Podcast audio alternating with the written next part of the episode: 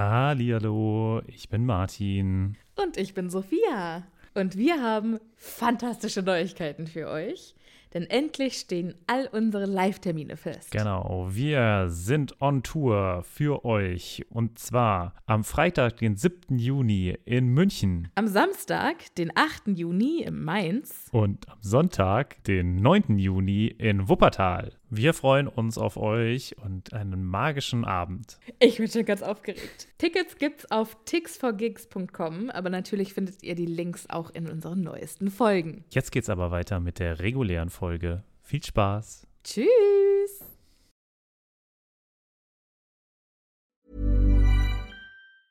Ever catch yourself eating the same flavorless dinner three days in a row? Dreaming of something better? Well, HelloFresh is your guilt-free dream come true, baby. It's me, Gigi Palmer. Let's wake up those taste buds with hot, juicy pecan-crusted chicken or garlic butter shrimp scampi. Mm. Hello Fresh. Stop dreaming of all the delicious possibilities and dig in at HelloFresh.com. Let's get this dinner party started.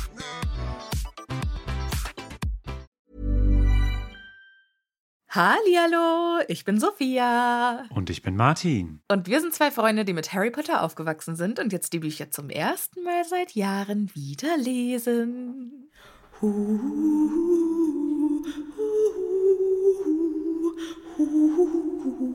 Geisterhand.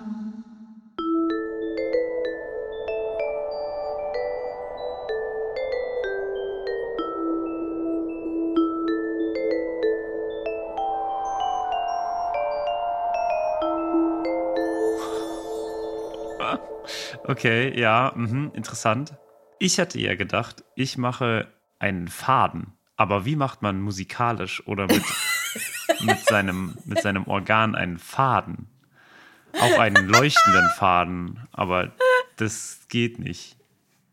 Das neue Instrument. Naja, im Prinzip ist ja, ist ja so ein Faden nichts anderes als eine Seite. Okay, mhm. Oder vielleicht so eine, so eine Banjo-Seite. Wenn man, wenn man gut singen könnte, hätte man auch den Phönix nachmachen können, der heute hier in dieser Folge vorkommt. Aber ich greife voraus. Sophia, hallo. War das jetzt ein, ein heimlicher Schlag in mein Gesicht? Hä? Wieso? Wenn man gut singen könnte? also, kannst du einen Phönix Du nachmachen? redest hier mit dem ultimativen Broadway-Star undercover. Okay. Kannst du einen Phönix Ich nachmachen? bin die Königin der Welt. Lady Gaga ist ein Scheiß gegen mich. Adele Who? Hast du den Blibbel-Blabbel-Blubbel-Song nicht gehört? Ich bin eine Ikone. Okay, ja. Ich habe von mir selbst gesprochen, deswegen ist es nicht so schlimm. Deswegen muss ich mich jetzt hier nicht verstecken, aber äh, Gut. Ja. du kannst ja dann gleich den, den Phoenix-Song direkt hinterher schieben. Ich weiß überhaupt nicht, was du hast. Es geht gut los. Ich freue mich auf ein Kapitel, aber zuallererst, hallo Martin. Hallihallo, Sophia. Wie geht es dir? Ich bin ganz schön geschafft, muss ich sagen. Aber ich freue mich jetzt auf eine Stunde mit dir. Ich freue mich auch. Es ist das, wie ich finde, beste Kapitel seit langem, über das wir heute reden. Es ist vor allem ein Kapitel, wo ich dachte, das ist quasi jetzt Ende. Ich dachte, als ich das Kapitel zu Ende gelesen habe, dachte ich so, okay, jetzt kommt ja nichts mehr. Aber wir befinden uns am Ende dieses Kapitels auf Seite 699 und haben dann noch immer 70 Seiten. Was ich beeindruckend finde, weil ich habe das Gefühl, mit diesem Kapitel könnte man auch irgendwie fast abschließen. Können wir mal ganz kurz, wenn du nach ganz hinten blätterst im Buch, Ja, ist da Werbung für ein anderes Buch drin? ja. Switcher. Wofür?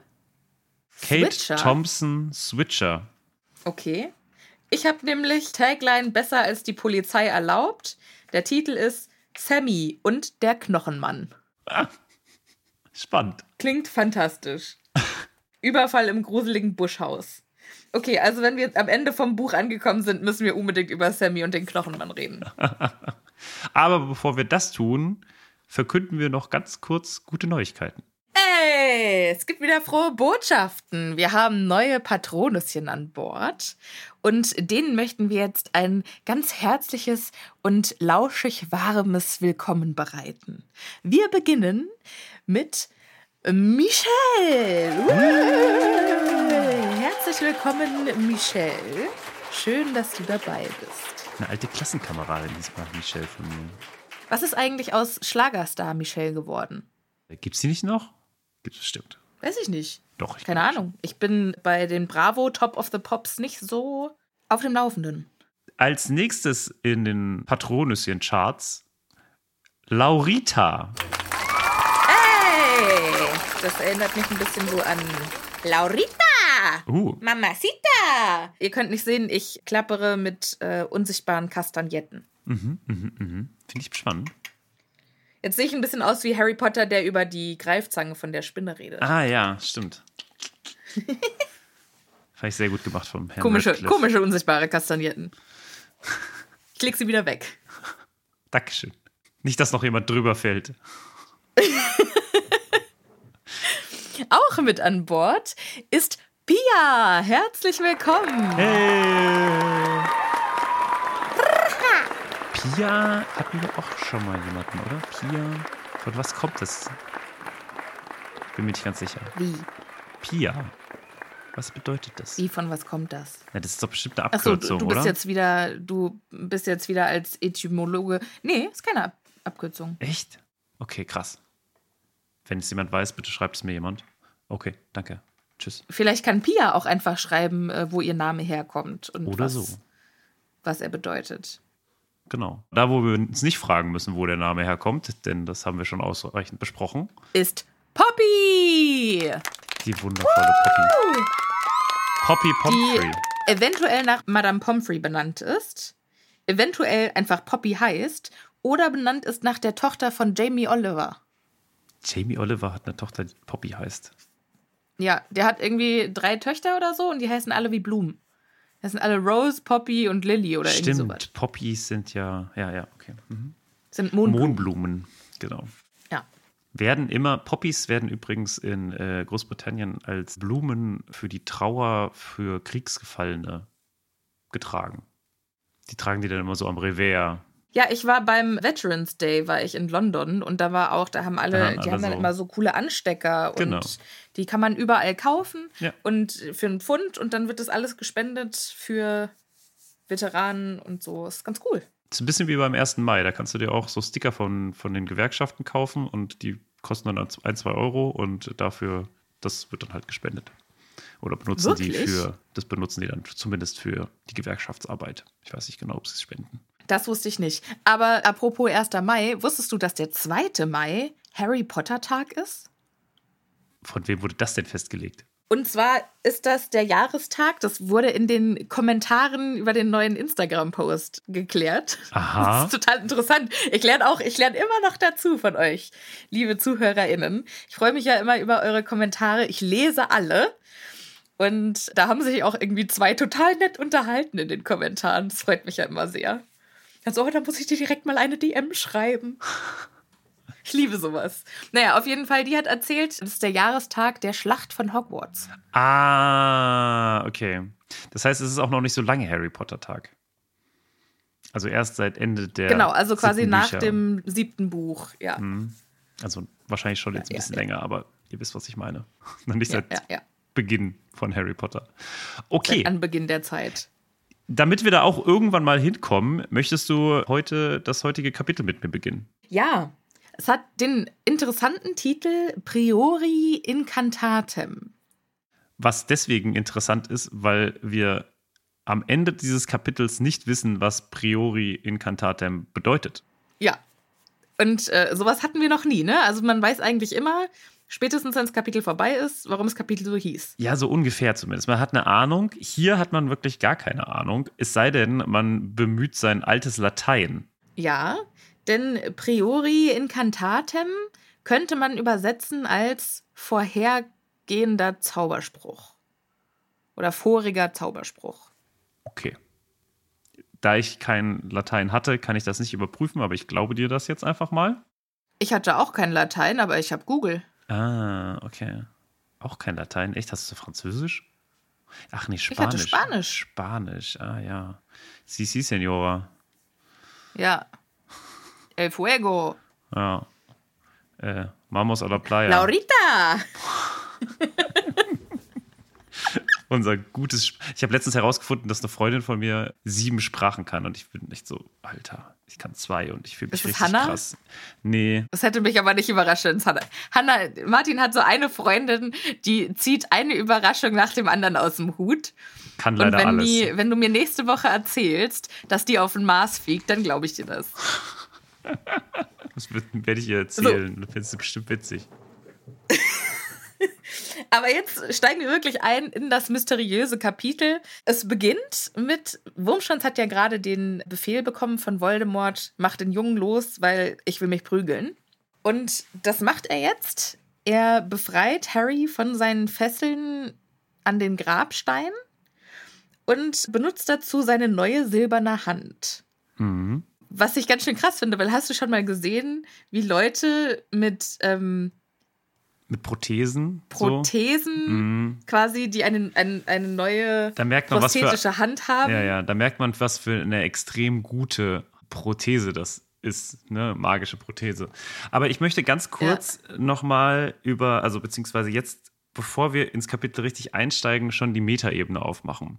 Beobachtet Oh, mal, wie wir jetzt in diesem Kapitel voranschreiten. Denn es ist ganz spannend. Wir hatten ja vorher so die Machtdemonstration. Voldemort ist wieder da. Voldemort ist auferstanden. Voldemort ist ein geiler Typ. Hat alles geschafft. Die Leute kommen wieder zu ihm und küssen ihm den Saum. So. Bisher hat er ja aber noch nichts groß gemacht. Was er jetzt quasi zur Beendigung seiner Machtdemonstration braucht, ist der Sieg über den kleinen David, den er als Goliath nicht schlagen konnte. Und das versucht er jetzt in diesem Kapitel. Und wie sich das entwickelt, das betrachten wir uns jetzt mal genauer. Oder im Laufe dieses Kapitels genauer. Aber achtet mal darauf. Du musst mir jetzt noch kurz erklären, wo das die Metaebene ist und nicht einfach eine Zusammenfassung des Kapitels. Ich finde, es ist schon ein bisschen. Ja, äh, kommen wir noch drauf. Weil, also, man, Also man, ich, ich glaube dir, nur ich habe es noch nicht. Also, okay. Also ja, es ist schon, also es ist jetzt nicht mega Meta, aber es ist trotzdem etwas, was ich, ich also ich finde schon, dass es ein sehr okay, ich wichtiger behalte Teil das ist. jetzt auch mal ja. im, im Hinterkopf. Ja. Also, er hat ganz krasse Kontrolle über sein, seine neue Hand, aber es wäre halt mega witzig gewesen, wenn er jetzt versucht, Harry loszumachen und einfach vollkommen übers Ziel hinausschießt und die Hand durch den Grabstein irgendwie donnert. Das Oder äh, er- hätte mich amüsiert. Voldemort Oder er zerbricht seinen eigenen Zauberstab oder irgendwie sowas. ja, oder einfach die Hand irgendwie Voldemort eine scheuert oder so. Und dann so, ich, ich war das nicht, das war die Hand. Meister, sorry. Es war, ist eure Hand. Das ist. Das hat sowas wie, hast Dein du dich Zauber. früher mit deinen Geschwistern geschlagen? Oh nein. Und dann haben die so, warum schlägst du dich selbst? So? so, ja, mhm, ja, ja. Harry ist jetzt also losgemacht worden, ist auf den Boden gestürzt und überlegt sich, soll ich vielleicht jetzt einfach die Gelegenheit nutzen und wegrennen? Wird sich dann aber seiner Umstände bewusst, da stehen einige erwachsene Todesser um mich rum, mein Bein ist verletzt, Voldemort ist wieder auf der Höhe seiner Macht. Ich glaube, meine Chancen, wenn ich jetzt wegrenne, sind ganz schön schlecht. Was witzig ist, weil quasi er am Ende des Kapitels genau das macht, aber gut. Andere Geschichte. Ja, aber mit Hilfe. Wurmschwanz geht los und holt Harrys Zauberstab und drückt ihn ihm in die Hand und kann ihm aber gar nicht in die Augen gucken. Also Mhm. der schämt sich schon hart ja. für das, was er dem Sohn seines ehemaligen besten Freundes da antut. Ja, auf jeden Fall. Ich frage mich ja, da habe ich noch gar nicht drüber nachgedacht, weil am Ende kommt ja der Geist von James, ob der jetzt erstmal äh, Wurmschwanz ordentlich auf die Fresse gibt. Hm, glaube nein. Ich habe da einfach noch nie drüber nachgedacht. Ich möchte das nachher mal beleuchten. Mhm, finde ich gut. Und was, was mir dann eingefallen ist, haben wir das letzte Mal darüber geredet, wie Voldy an seinen alten Zauberstab gekommen ist? Hm, nee. Weil der muss doch, als er versucht hat, Harry umzubringen, hat der sich ja irgendwie in Geist verwandelt oder wurde, was weiß ich, ge geschwächt. Also ich verstehe auch nicht, lag dann da die Leiche von Voldemort oder lag da gar nichts? Hat er sich in Luft aufgelöst? Hat da sein Zauberstab nicht einfach gelegen? Wenn er quasi nur noch ein Geist war? Keine Ahnung. Also ich hätte jetzt gesagt, dass der Zauberstab da noch gelegen hätte.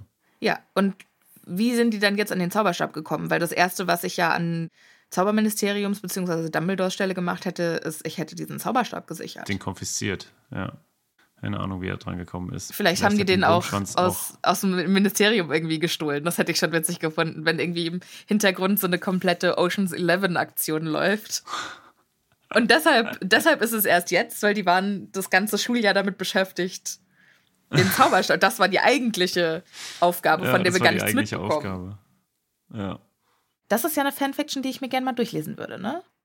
Voldemort hm. und der hm. Zauberstab heißt. Aber ist es dann quasi nur Baby Voldemort und Wurmschwanz oder? Ja. Okay, ja, aha, spannend. Und Wurmschwanz verkleidet sich irgendwie als alte Omi, die mit ihrem Baby da ins Ministerium reinläuft. Ich muss sagen, ich habe auch den Zip-Beutel sehr gefeiert. Den vom letzten Mal. Aber gut. Darüber müssen wir jetzt nicht reden. Das ist ja schon Vergangenheits-Happy äh, Potter. Jetzt ist Zukunfts-Happy ja. Potter. Jetzt ist Präsenz Happy Potter. Genau, stimmt. Happy Potter. Und jetzt ist Präsenz Happy Potter von eben schon wieder Vergangenheits Happy Potter. Jetzt ist vor allem aber auch Duell Happy Potter. Also jetzt äh, ja, jetzt ist äh, Unhappy Potter. Denn äh, Voldemort möchte sich jetzt prügeln mit Harry. Ja. Und fragt aber auch erstmal so, äh, übrigens, das Duellieren hat man dir schon beigebracht, Harry Potter, oder?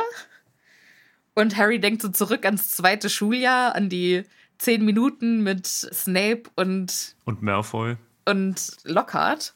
Und an seinen Liebhaber Draco Malfoy, genau. Und es bringt alte Schmerzen in ihm auf, dass er, dass er seinen, seinen Liebhaber damals verletzen musste. Oh, ich hätte es einfach nicht erwähnen sollen. Ich hätte es einfach ja. lassen sollen.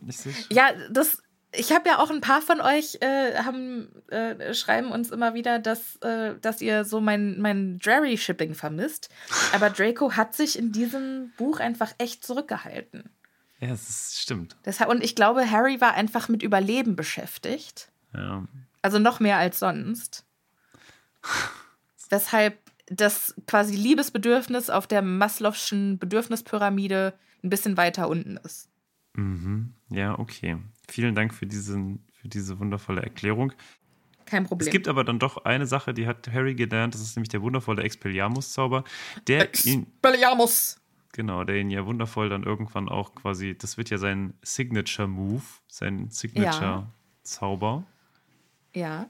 Er benutzt ihn hier auch, allerdings noch nicht jetzt. Aber er erinnert sich jetzt, oder er, es ist quasi hier schon so ein bisschen das Foreshadowing. Und interessanterweise hat ihm den Zauberspruch ja Snape beigebracht, ne? Snape ist sowieso ein ganz guter Zauberer, ne? Also jetzt abgesehen, abgesehen davon. Ja, also ein guter so Zauberer ist er auf jeden Fall. Krasser, krasser Typ auf jeden Fall. Genau. Und jetzt fällt Harry auf, dass er noch nie irgendwas gelernt hat, was ihm in einem Duell helfen könnte.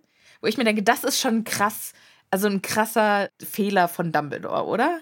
Weiß ich nicht. Es klingt wieder für mich wieder so ein bisschen wie, äh, warum machen wir keine Steuererklärungen in Schulen? Ja, aber ganz ehrlich, wie hart hätte ihm das geholfen, wenn er jetzt Duelliererfahrung hätte?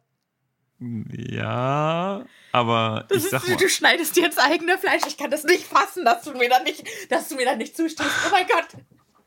Du musst dir ja ah. überlegen, man muss ja auch immer mal überlegen, dass ja auf der einen Seite es dann auch so ist, dass Dumbledore ja dann hätte erwarten müssen, dass er sich bald mit Voldemort. Harry hat duelliert. bei jedem Schuljahr am Ende irgendeinen Showdown gehabt wäre schon sinnvoll, vielleicht einfach mal bei Verteidigung gegen die dunklen Künste sowas mal so an, an den Rand des Curriculums zu setzen. Ja, gut, ob da Dumbledore drauf Einfluss hat, das ist ja dann noch wieder die nächste Frage, ne? Ja, okay, gut. Harry denkt sich jetzt also, oh shit, jetzt ist meine, mein, mein Stündlein hat geschlagen. Jetzt kommt das, wovor Moody mich immer gewarnt hat. Avada Kedavra und das Licht geht aus, weil jetzt ist keine Mama mehr da, um auf mich aufzupassen. Auch da liegt er falsch. ist richtig, ja. Und Voldemort möchte aber, bevor es mit dem Duellieren richtig losgeht, erst nochmal auf Etikette bestehen. Ja, also, ja, das ist ja, auch das aber schon wieder auch so eine Sache von Machtprojektion, ne? Also wir sehen ja. das immer und immer wieder hier in diesem Kapitel, dass Voldemort hier gar nicht so richtig mit Harry spielt, sondern eigentlich immer nur zeigt, dass er Macht über Harry hat oder in einer gewissen Weise dann teilweise nicht hat. Und das spiegelt, glaube ich, wie gesagt, nicht so sehr die Macht auf ihn wieder, sondern er, er macht das wegen den Todessern, die da sind. Ne? Natürlich macht das auch ein bisschen wegen seinen eigenen Gelüsten, aber vornehmlich, glaube ich, um zu zeigen. Ich glaube, der, macht, der braucht das für sein Ego. Wie gesagt, das glaube ich halt nur bedingt. Naja, ich denke halt, wie wir es letztes Mal schon gesagt haben, der war jetzt 14 Jahre oder 13 Jahre allein und hat sich in alles reingesteigert. Hm. Und jetzt kommt seine Gelegenheit, sich selbst und allen anderen zu beweisen, dass er der Babbo ist. Genau, ich glaube, also es ist vor allem dieses, natürlich, also beim Selbst, ich glaube, das weiß er selbst, also das glaubt er von sich selbst, das muss er sich niemandem mehr beweisen. Ich glaube, er muss es aber diesen ganzen Todessern halt beweisen. Nee, ich glaube, wenn, also Leute, die das Bedürfnis haben, sich anderen zu beweisen, haben das Bedürfnis hauptsächlich, sich selbst zu beweisen, dass sie großartig sind. Weißt du, wenn du halt einfach selbstbewusst bist und weißt, du hast alles, was du brauchst und das ist keine Frage, dass du den besiegen kannst, dann würde der nicht so eine Show abziehen. Mhm. Also da ist schon eine tiefe Unsicherheit seitens Voldemort vorhanden. Das, das kannst du mir nicht ausreden. Aber er möchte jetzt dem Schwein, das er zur Schlachtbank führt, erst nochmal Manieren beibringen. Denn Harry muss sich schon an die Regeln halten. Und bevor ein Duell losgeht, verneigt man sich voreinander. Da hat aber Harry wenig Bock drauf und bleibt da starr stehen, obwohl doch Voldemort sich sogar vor ihm verbeugt hat. Wie nett. Ja, sehr freundlich, stimmt. Habe ich ihm noch gar keine Punkte für gegeben. Auf der Sympathieskala von minus 2000 auf 1999 geklettert. minus, ja. Also minus. Ja. Durch diese eine Verbeugung bist du so hart gestiegen. Du bist digitiert, du bist hyperdigitiert. Macht aber direkt danach wieder kaputt, weil er dann Harry, der ihm nicht Folge leisten möchte, dazu zwingt, sich zu verneigen. Ja. Ich finde ja den, den inneren Monolog von Harry in diesem Kapitel sehr spannend, weil er ganz klar benennen kann, was Voldemort mit ihm macht. Mm. Er versucht ihn als Spielball fortzuführen. Ja. Sorry, da hat sich mein Hund im Hintergrund geschüttelt. Er versucht Harry quasi so fortzuführen, dass die Harry auch gar nicht mehr als Mensch ansehen. Und Harry hat halt überhaupt keinen Bock, seine Würde einfach so abzugeben. Und deshalb, nein, ich verbeuge mich jetzt nicht vor dir. Das ist kein Spiel. Das ist hier bitterer Ernst. Und ich werde mein, also ich werde jetzt nicht so tun, als. Lachend in den Tod rennen. Ja, das, da habe ich überhaupt keinen Bock drauf. Und Harry, also in diesem Kapitel, ist halt schon echt hart badass. Ja. Das stimmt. Also er macht das hier sehr, sehr gut und er zieht die richtigen Schlüsse aus dem, was Voldemort von ihm haben will. Dennoch kann er ihm machttechnisch nicht das Wasser reichen. Ich frage mich aber, also Voldemort sagt jetzt, ich sagte, verneige dich und dann spürt er einen Druck und muss sich quasi verbeugen. Vor lauter ja, Zauberei. Er, er hebt aber auch dabei den Zauberstab. Voldemort. Ne? Also er Also er benutzt zaubert, jetzt ja, seinen ja. Zauberstab, genau, also um, um Harry quasi dazu zu zwingen.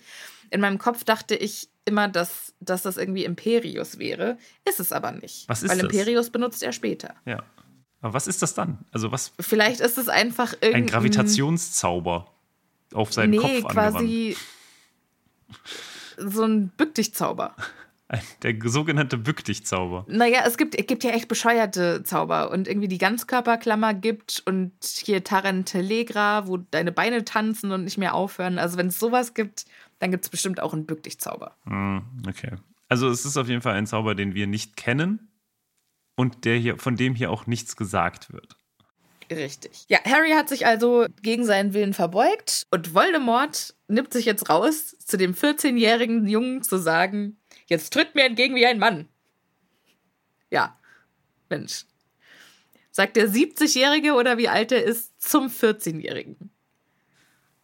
Ja, gut. Ne?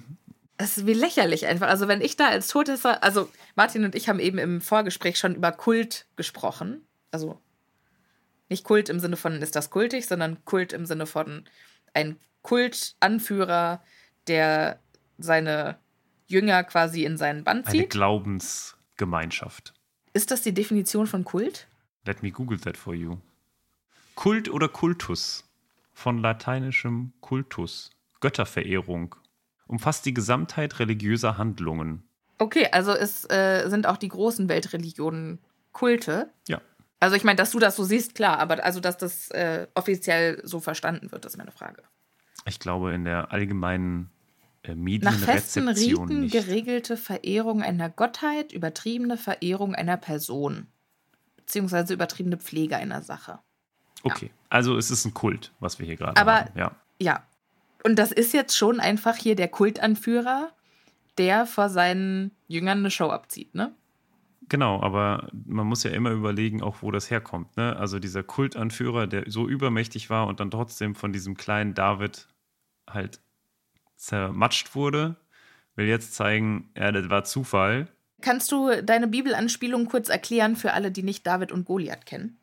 Genau, es gibt ja in der Bibel, gibt es ja diese wundervolle Geschichte äh, von David gegen Goliath, dem kleinen, schmächtigen David und dem übermächtigen Goliath, äh, ein Krieger, der irgendwie zwei Meter oder so groß ist und äh, der eigentlich auf jeden Fall gewinnen sollte, aber durch List überwindet David ihn und tötet ihn. Der alte Slytherin. Quasi, weil du jetzt schon häufiger der kleine David gesagt hast, nicht, dass das hier irgendwie untergeht. Es geht jetzt also los mit dem Duell, bevor Harry überhaupt irgendwas machen kann, bevor der überhaupt nur seinen Zauberstab zücken kann, hat Voldemort nämlich schon den Cruciatus-Fluch abgeschossen. Und plötzlich steht Harrys Welt in Flammen. Er vergisst, wo er ist. Es tut einfach unfassbar weh. Und er schreit sich die Seele aus dem Leib. Und plötzlich hört es auf. Und Harry rappelt sich gleich wieder auf. Cooler Typ. Was schon ja, krass ist. Ja. Dieses Kapitel ist auch ein Meisterwerk der Erzählung. Ja, absolut.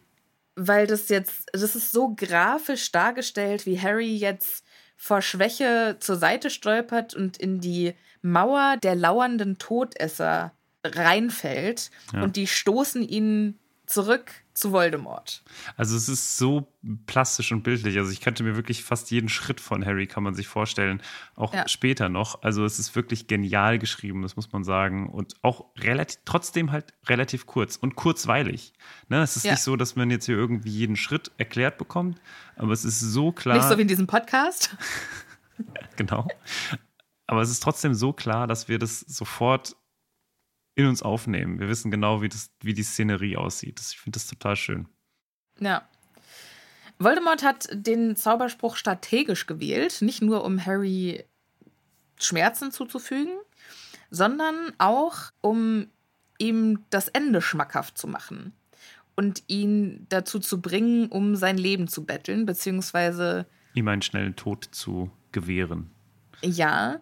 Äh, und dann sagt Voldemort, Mensch, das war blöd, oder? Hast du, hast nicht nochmal Bock, dass es nochmal passiert, oder? Und er wartet jetzt, dass Harry sagt, nein, bitte, nicht nochmal. Und er würde Harry gerne betteln sehen. Aber Harry möchte nicht.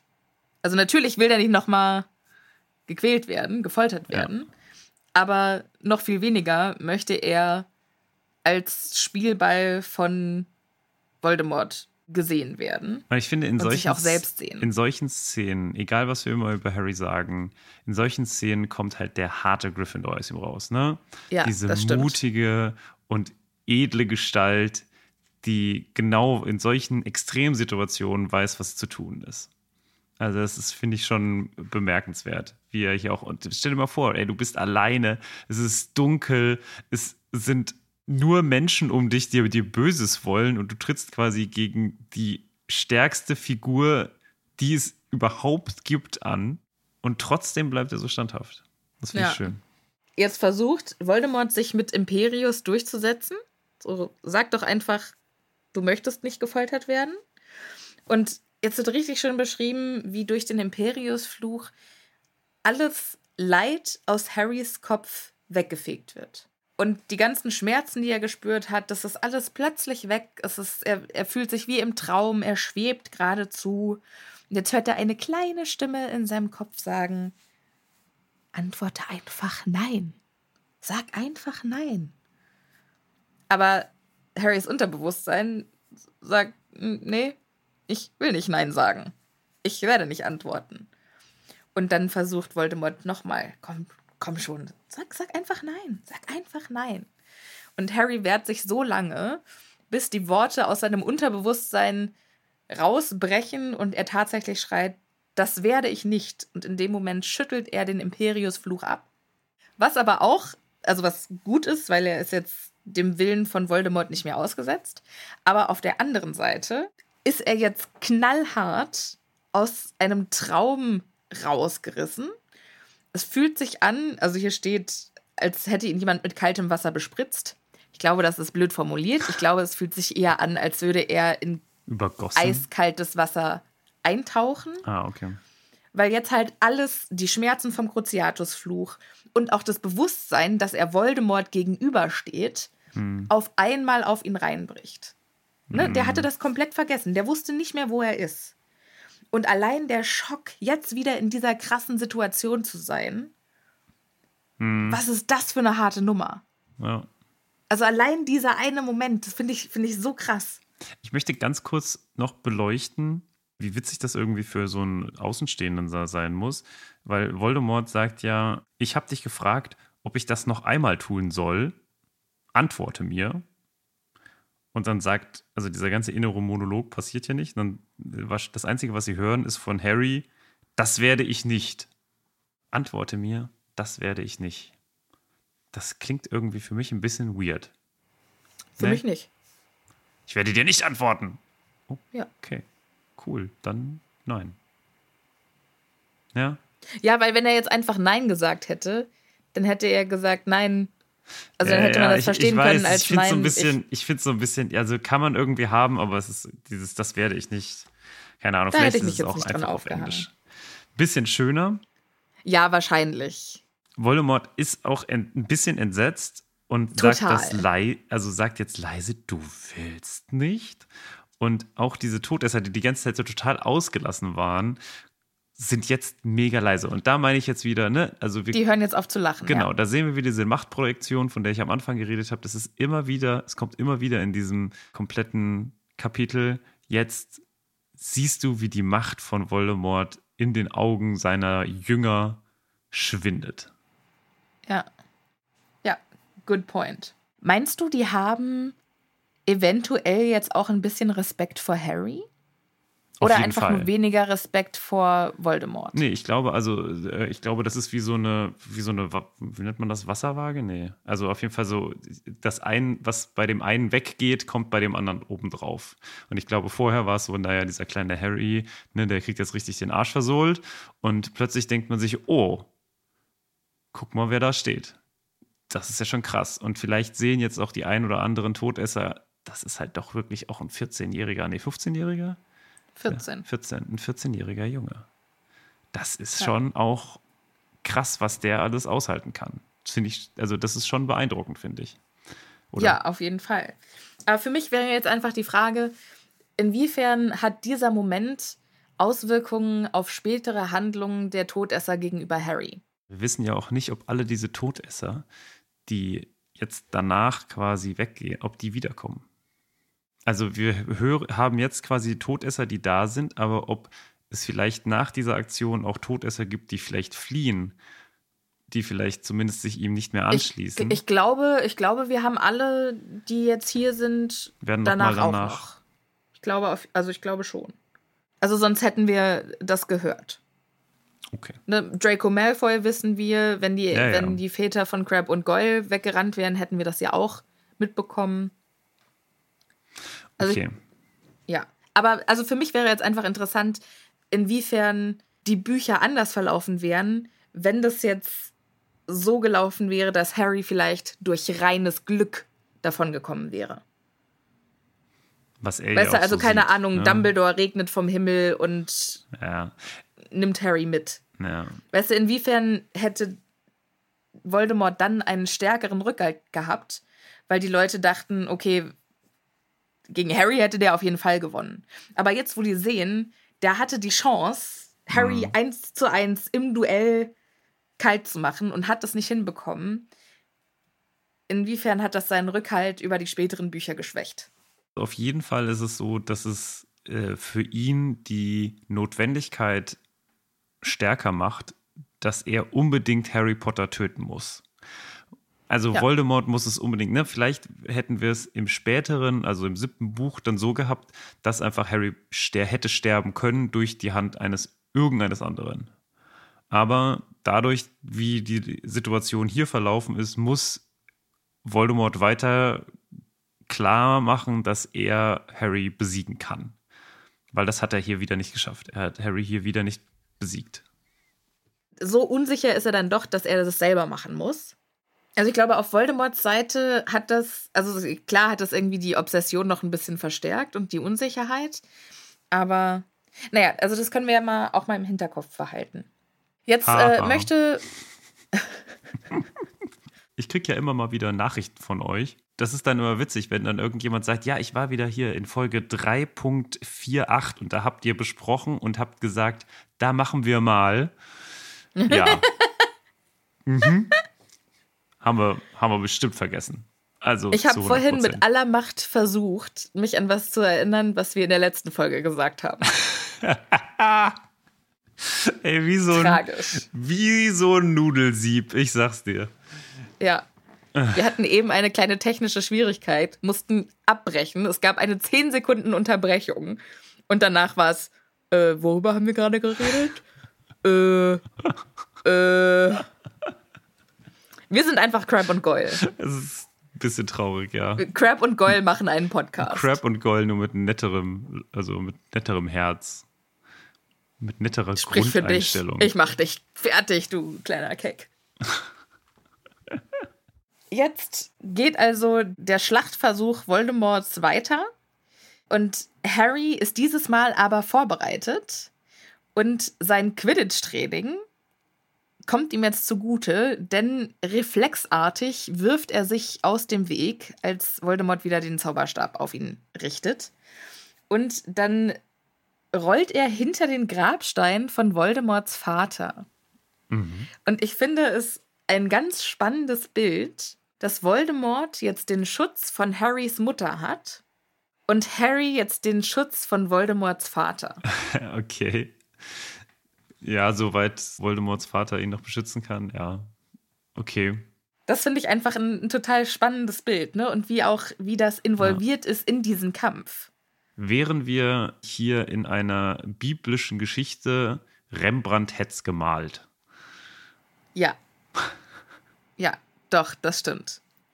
Voldemort widerspricht sich jetzt ein bisschen selbst. Der sagt jetzt, äh, Harry, wir spielen hier kein Verstecken. Heißt es, du willst nicht mehr? Heißt es, du bist des Duellierens müde? Komm raus und spiel mit mir. Macht nicht so richtig Sinn, aber er versucht ihn zu locken mit der Aussicht auf einen schnellen Tod und sagt, ich, also ich weiß es nicht, könnte eventuell schnell gehen. Ich bin noch nie gestorben, könnte eventuell schmerzlos sein, weiß ich nicht. Obwohl er ja im letzten Kapitel sehr groß und breit darüber geredet hat, Es war so schlimm. wie er unter dem Avada Kedavra Spiegeleinsatz gelitten hat. Also ich muss ihm in einer gewissen Weise recht geben. Gestorben ist er daran ja nicht. Die Frage ist, wäre ein normaler Tod mit Adava Kedavra quasi schnell und schmerzlos? Das weiß er tatsächlich nicht, weil er ja nur so dran vorbeigeschlittert ist, quasi. Ja, aber er ist doch gestorben. Also der Körper war ja dann tot. Ja, aber wenn Ja, das ist halt die Frage. War er weg oder war er tot? Also hat er sich in Luft aufgelöst und war irgendwie verbunden mit Voldemorts Geist? Oder lag da dann halt eine Leiche und Voldemorts Seele ist quasi entkommen? Ja, ich glaube das, genau. Also, aber er hat es halt trotzdem scheinbar gespürt. Er hatte weiter Gefühle und dadurch ist es halt so schmerzhaft gewesen. Die Frage ist, wenn er wirklich gestorben wäre, hätte es dann einfach aufgehört. Wären diese Schmerzen, waren, also die Schmerz, waren die Schmerzen ja, nur deswegen, ich weiß, was du meinst, aber jetzt, ich möchte mich jetzt nicht nochmal auf eine religiöse Diskussion mit dir einlassen. Schade. Deshalb fahren wir fort. Nee, wir, ich würde gerne dieses Kapitel heute fertig machen. Na gut. Ich glaube aber, es sieht schlecht aus. Das sieht schlecht aus. Sieht ganz schlecht aus. ah, dann können wir auch über Religion reden. Nee, nee, komm, auf geht's. Ja, also geht jetzt weiter und er sagt also, er versucht ihn da rauszulocken. Harry kauert hinter dem Grabstein und alle Hoffnung ist verloren. Also er ist nicht hinter den Grabsteinen mit dem Gedanken so, ich verstecke mich jetzt und wo kann ich jetzt hin? Sondern der ist mit dem Gedanken hinter den Grabstein gesprungen, oh fuck, jetzt will ich nicht sterben. Sitzt da jetzt aber und denkt sich, ich kann nicht entkommen. Ich kann hier nicht weg. Ich, irgendwie wird er mich jetzt umbringen. Und das Einzige, was ich jetzt machen kann, ist, ich kann jetzt hier wie ein Kind hinterm Grabstein sitzen und Versteck spielen. Oder ich gehe jetzt halt da raus und trete dem entgegen wie mein Vater. Genau, der Vater wird hier immer wieder bemüht. Und naja, vielleicht Versteck spielen finde ich halt echt hart, weil ganz im Ernst, das ist die logischste Art und Weise. Natürlich, natürlich. Ne? Ja, brauchen wir Also- auch gar nicht drüber reden. Also es ist ja auch ein, ein taktisch kluger Ja. Schachzug. Es ist nichts eher Brüchiges daran, sein Leben zu schützen. Nee, auf gar keinen Fall. Aber ich verstehe den Gedankengang, der kriegt mich so oder so. Will ich jetzt hier kauern oder will ich dem aufrecht entgegentreten? Ja. Wie empfange ich den Tod? Ja, Als einen guten Freund? Oder du alter Harry Potter-Fan. ja, wie der dritte Peverell-Bruder oder halt nicht. genau. Ja, und jetzt wird er, also er entscheidet sich für dieselbe Aktion, die sein Vater quasi gemacht hat, in, naja, es ist auch, auch sehr übertragenem Sinne. Er rollt sich oder geht auf jeden Fall auf Voldemort zu und ähm, schickt seinen ersten Zauber. Kannst du mal ganz kurz diesen Satz vorlesen? Noch bevor Voldemort mit seinem Schlangengesicht um den Grabstein schauen konnte, war Harry aufgestanden. Er packte. Ich finde es so schön, dass da gerade das Schlangengesicht, so, da hätte auch Hackfresse stehen können. ja, Ne, Das ist so irgendwie in dem Moment so, boah, ey, bevor der jetzt mit seiner Hackfresse um die Ecke kommt, ich leg jetzt los. ja, das ist schon ein bisschen so. Also der ist. Er wirft sich jetzt hinter dem Grabstein vor, zückt den Zauberstab und löst seinen ersten Zauberspruch aus. Leider ist Voldemort vorbereitet. Harry brüllt Expelliarmus! Und gleichzeitig schreit Voldemort Avada Kedavra! Die große Kunst beim Zaubern ist ja, wenn ich das richtig verstanden habe, das leise Zaubern. Ne? Das Zaubern ohne zu sagen, Ohne Worte, ja. Was man tut. Warum Ja. macht das Voldemort nicht? Ist Voldemort nicht der voll krasse Zauberdude? Also ich glaube erstens mal, Avada Kedavra geht nicht ohne, also so, so mächtig Du meinst, ist da gehen nicht. nur kleine Zauber oder was? Ja, also weiß ich nicht, aber ich kann mir vorstellen, dass, dass das so ein bisschen ist wie mit einer Pistole. So, du kannst jemanden leise abstechen, aber du kannst jemanden nicht leise erschießen. Ja. Wollen wir über den Elephant in the Room sprechen, dass es natürlich nur deswegen gemacht ist, weil es ein bisschen komisch ist, wenn hier einfach nichts stehen würde? Ich glaube, da, also natürlich, aber ich glaube, das ist halt einfach Show. Für ihn, Ne, für dass die, Voldemort. dass okay. die, die, der hat ja ein Publikum. Der muss ja auch performen für seine Ja. Dudes. Ich finde das total spannend. Dass, ich würde das gerne auch wieder hier, das Kapitel aus einem anderen Blickwinkel lesen Ja, und die Gedanken der Todesser hier mehr mit einbeziehen wollen. Weißt du, ich habe da, ich habe da total die spannenden, also weil die ja auch in totalem Abhängigkeitsverhältnis sind. Wahrscheinlich die meisten hatten keinen Bock hierher zu kommen, ne? Where's my Todesser-Suit? ja.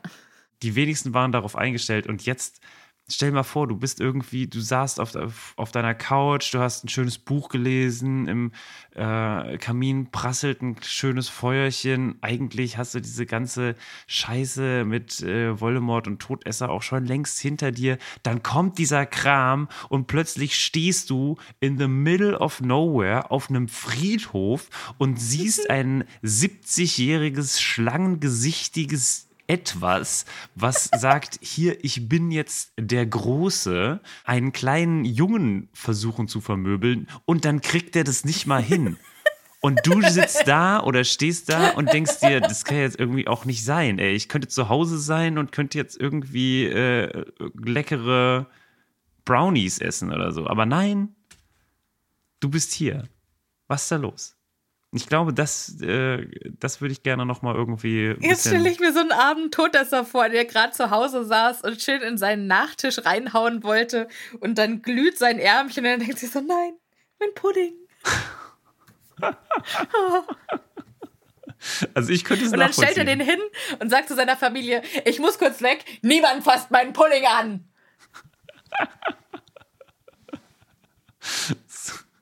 Dann macht er, so, macht er noch so ein Post-it drauf und tut ihn in den Kühlschrank. Und nur um zurückzukommen mit so, don't touch it. Und dann so ein anderer Post-it, als er dann leer ist, der Pudding, und dann so touched. Oder I didn't touch it, Akio Pudding.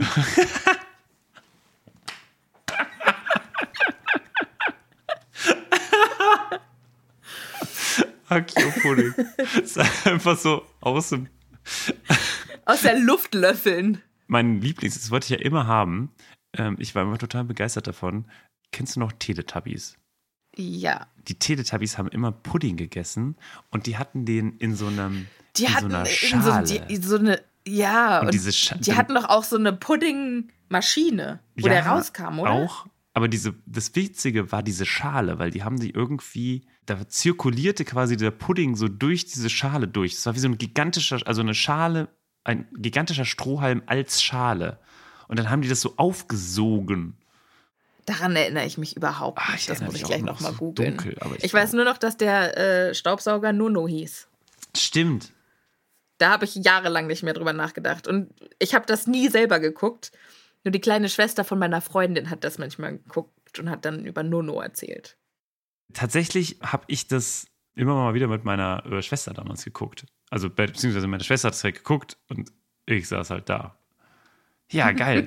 es ist wirklich, ich google das gerade, richtig geil. Es ist so eine richtig schäbige Plastikschale. Und wenn ich mir dann noch vorstelle, dass es ja so 2,50 Meter mindestens äh, Puppen sind, will ich nicht wissen, wie gigantisch diese Schalen sind. Witzig. So eine Salatschüssel eher.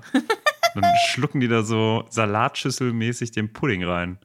Was das ist auch ist bestimmt auch irgendeine richtige Sauerei gewesen, dieses Zeug dann da mal wegzuschlürfen oder was das auch immer sein, Ja. gewesen sein mag. Okay, Wow.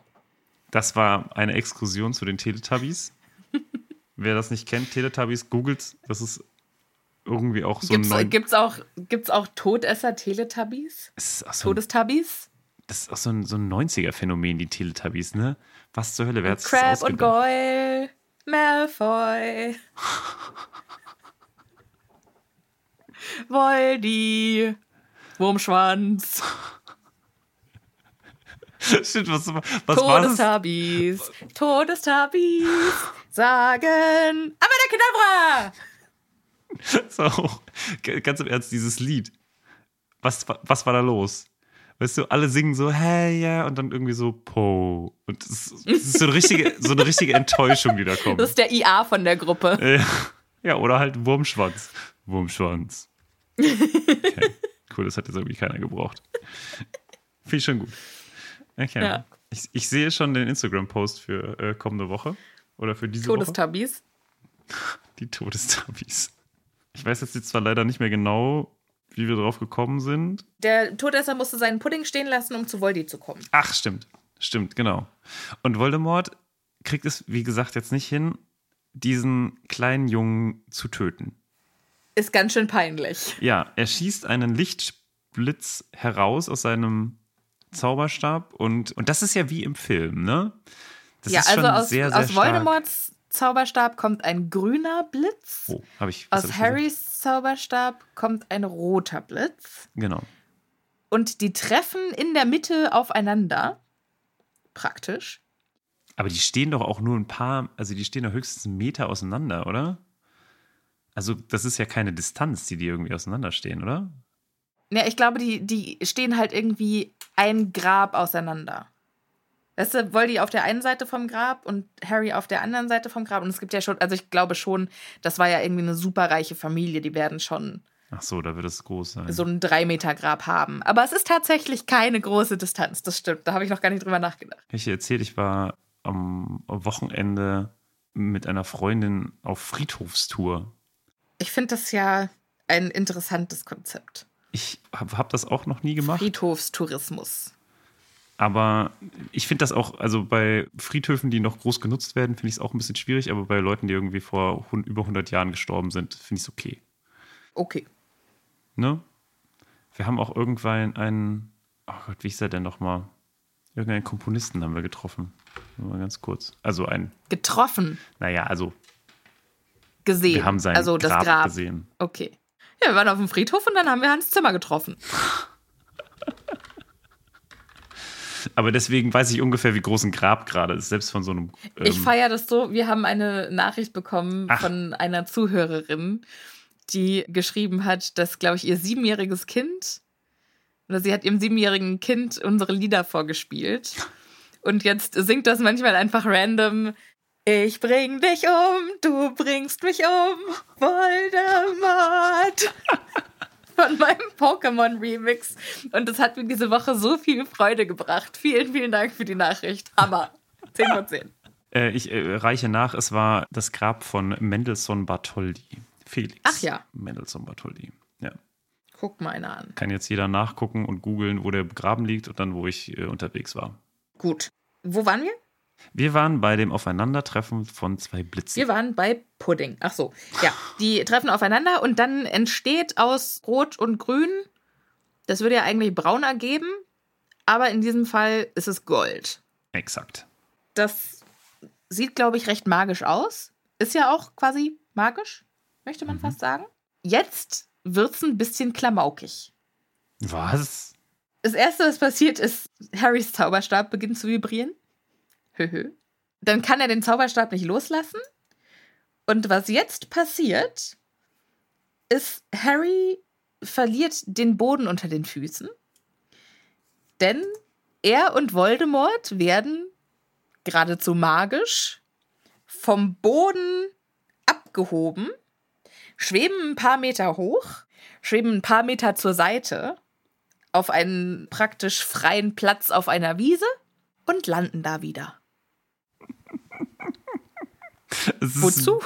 Es ist mega weird. Aber ich muss auch sagen, alles, was jetzt passiert, ist weird und ich verstehe es, wenn ich ehrlich bin, noch immer nicht. Und ja, ich habe diese Bücher ein paar Mal gelesen und ich weiß ungefähr, warum das passiert, was jetzt passiert. Aber ich verstehe den, also ich verstehe es nicht. Ich verstehe nicht, warum da das passiert, was jetzt passiert. Und Ja, das, können macht- wir in der nächsten Folge beleuchten. Ja, Ganz, aber äh, ganz, kurz intensiv. können wir noch mal über, also jetzt noch Ja, dieses wir machen Ding noch mal kurz bereden? weiter. Ja, ja, ja, ja, ja. Es ist nicht nur, dass die darüber schweben, sondern die Todesser rennen auch hinterher. Und die Schlange auch. Wartet auf mich! Und dann bilden sie wieder einen Ring um Harry und Voldemort. Die rennen nicht einfach hinterher, also die joggen nicht still, sondern die schreien durcheinander und flehen Voldemort an, ihnen Befehle zu erteilen. ja. Was rufen die? Voldy, sag mir, was ich machen soll! Was soll ich tun? Meister, Meister, was ist denn hier los? Was Ich soll die Scheiße? Ja, es ist, Das haben wir nicht geübt. dafür haben wir auch gar kein Drehbuch. Wir haben keine Choreografie hierfür. Es ist, ja, es ist, also es wird schon ein bisschen klamaukig. Ich verstehe auch nicht, warum sie von A nach B fliegen, aber vielleicht ist das etwas, da kann ich jetzt noch mal eine Woche drüber nachdenken. Da könnt ihr, liebe ZuhörerInnen, auch noch mal drüber nachdenken. Vielleicht habt ihr ja eine bessere Idee als wir.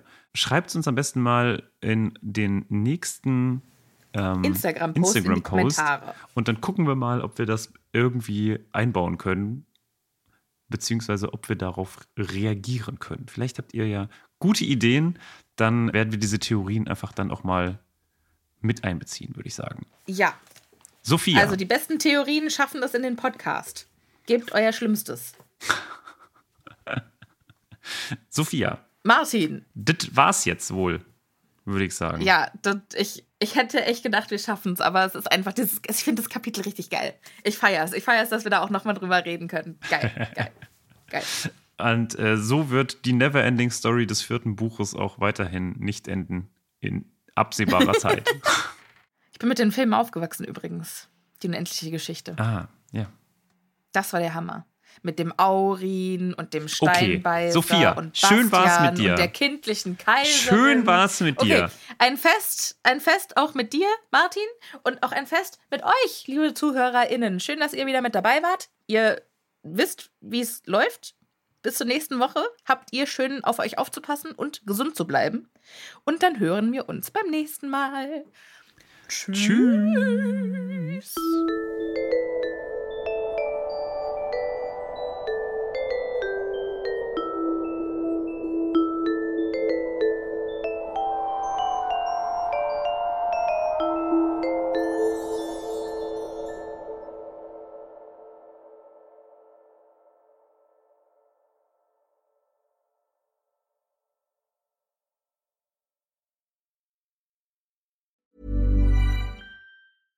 Ever catch yourself eating the same flavorless dinner three days in a row? Dreaming of something better? Well, HelloFresh is your guilt-free dream come true, baby. It's me, Kiki Palmer. Let's wake up those taste buds with hot, juicy pecan-crusted chicken or garlic butter shrimp scampi. Mm. Hello Fresh. Stop dreaming of all the delicious possibilities and dig in at HelloFresh.com. Let's get this dinner party started.